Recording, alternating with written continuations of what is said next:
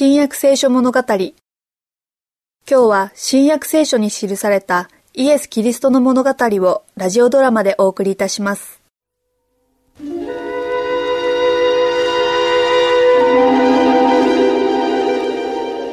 主よあなたの足元にひれ伏してえ主がおられない。消えてしまった。だがすぐそこに座っておられたんだ。神の御子がこの部屋にエルサレムからずっと一緒に歩いてこられた。お話もしてくださった。聖書をいろいろ説明してくださったのだ。私たちの心が燃えるほど聖書のことをよくご存知ではっきり説明してくださったのも不審はない。あの方は神の御子であり創造主でありあの方を通じて聖書も書かれたのだからそのイエス様が蘇られたのだ。これからどうしよう。エルサレムへ引っ返して11人の弟子やみんなにこの吉報を伝えるべきだろうな。私たちは今人類にもたらされた最大の知らせを持っているのだ。救い主が蘇られたという。さっきまでは何かに飢えていたな。そして疲れていたよ。今はどうだ？喜びでいっぱいだ。弟子たちにいい知らせがあるのに、はあ、こうしてはいられない。私たちがイエス様と一緒に歩きながらお話ししたことをみんな聞きたがるだろう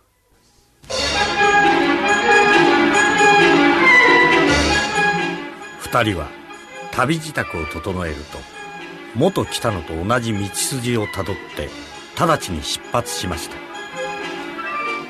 暗いなしかし心は喜びで明るい。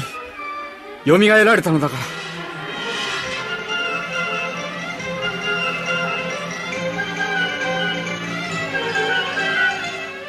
この二人の弟子は岩につまずき崖をよじ登りながら夜通し歩き続けました。道に迷ってはまた見つけました。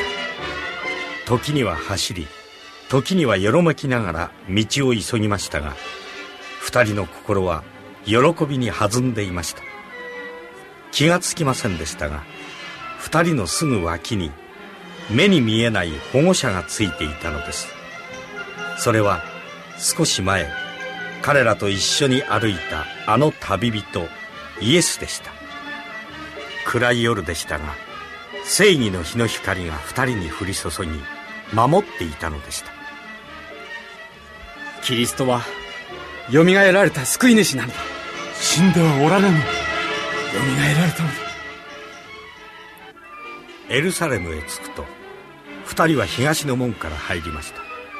それは祭りの折などには夜も開いていたのです。イエス様が最後の夜を過ごされた。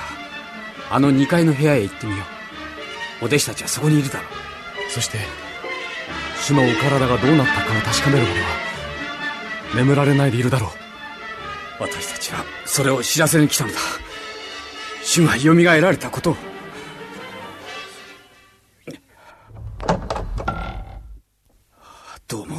にはいないらしい。中は静まり返ってる。しかしここにいるよ。あ我々をスパイだと思ってるんだ。スパイじゃありませんよ。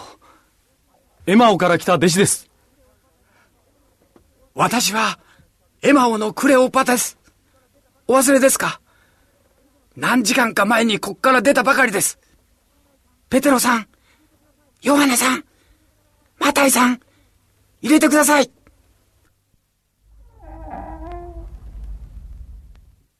お入り急いで。缶抜きをまたしっかり閉めて急いで。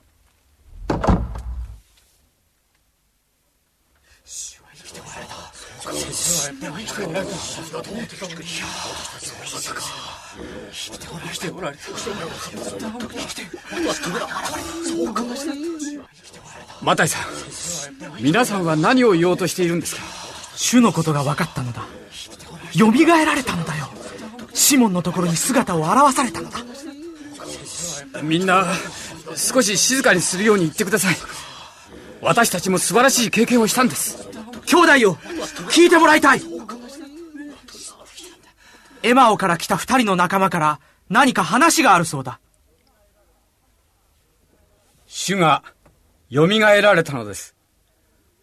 私たちはあの方に会いました。2時間以上の間お話ししたのです。私どもの家に来られたのです。えそうですエマオへ帰る途中のことでした。主が私たちと一緒になったのですが、初めはどなたとも気づきませんでした。歩きながら、救い主の出現について聖書のことをいろいろ説明してくださいました。私たちは感動して、思わず聞き入りました。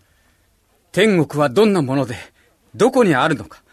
また、なぜ主は苦しんで十字架の上で死ななければならなかったのか、はっきりと説明してくださいました。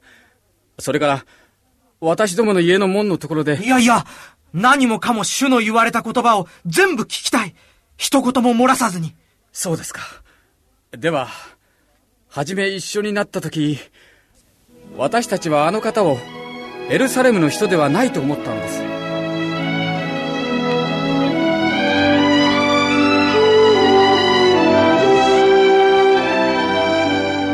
私たちはひれ伏して拝もうとしましたが、その時急にお姿は見えなくなったのです。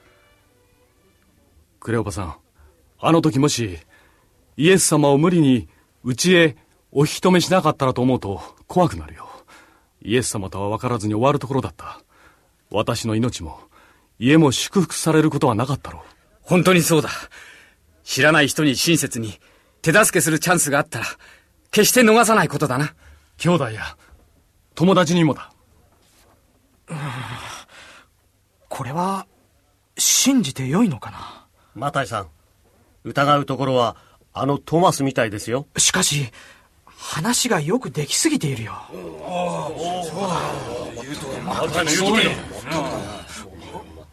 おや、見知らぬお方、どうやって入られた？安かれ。は霊だ救い主のなぜおじまどっているのか？どうして心に疑いを起こすのか？私の手や足を見なさい。まさしく私なのだ。触ってみなさい。霊には肉や骨はないが、あなた方が見る通り、私にはあるのだ。手に釘の跡がある。足にもだ。これは主の声だ。髪の毛も、どれもこれも主にそっくりだ。しかしどうやって入ったのだ全能の神の御子だもの。ここに何か食物があるか？はい少し焼いた魚とパンがあります主だ。主はよみがえられたのだ。よかったよみが。えったよみがえた